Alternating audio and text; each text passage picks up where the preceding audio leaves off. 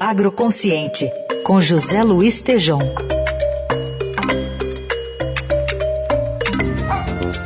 Não é pedigree, mas é uma graça. É um amor sem fim, minha vira-lata. É tudo pra mim, não me desaponta. É o único amor que o dinheiro compra. Vai! Não é Oi, Tejon, bom dia.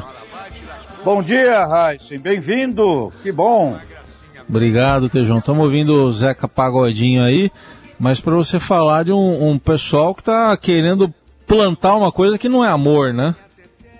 Pois é, esse mês do cachorro louco, né? Uma tradição antiga. e tem nego aí destilando raiva, né? Por isso eu chamei aí o, o, o Zeca Pagodinho, que aliás está internou ontem, né? Desejo a ele aí restabelecimento da Covid aí, meu caro Heisen. Olha, amigo, Raiva, raiva, raiva, raiva. Estão querendo botar o agronegócio na raiva, viu, Heisen? Hum.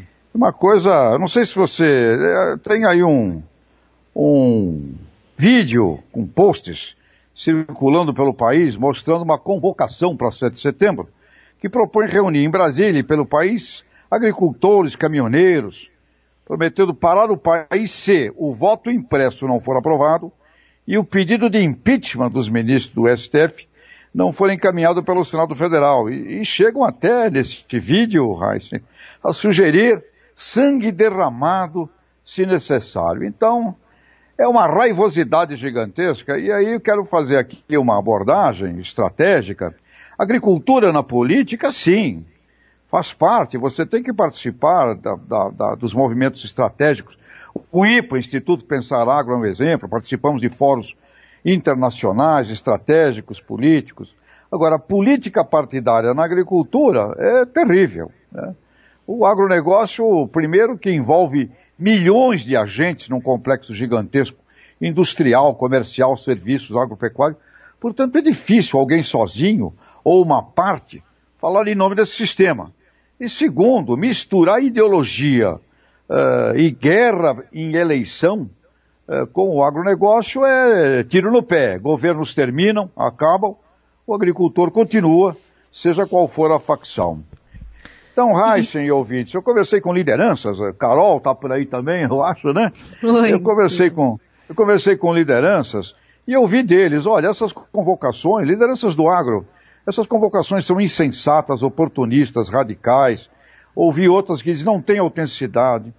É, outros dizem estamos vivendo um momento de, difícil, sem propostas que norteiem a encontrarmos um caminho de possíveis soluções para o Brasil.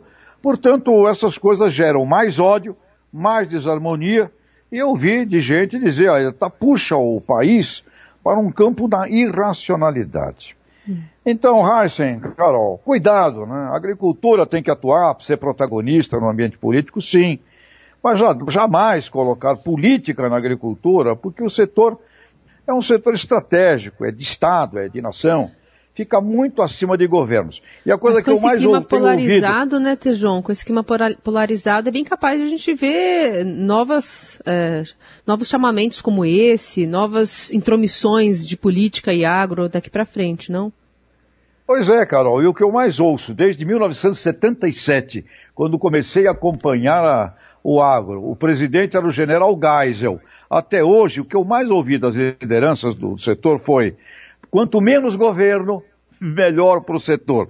O governo costuma atrapalhar, com exceções. Então, eh, falar em nome desse mega sistema é só através de uma liderança orquestrada, Carol.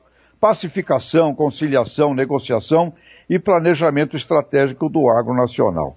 Essa raivosidade, Carol e Heisen, Vamos deixar para ver se o nosso maestro Zeca Pagodinho solta o cachorro e manda a vacina antirrábica na raivosidade dessa meninada, meu caro amigo e ouvintes tá queridos. Tá bom, Tejon, obrigado. Até quarta, de novo com Agroconsciente aqui. Vamos lá, um abraço.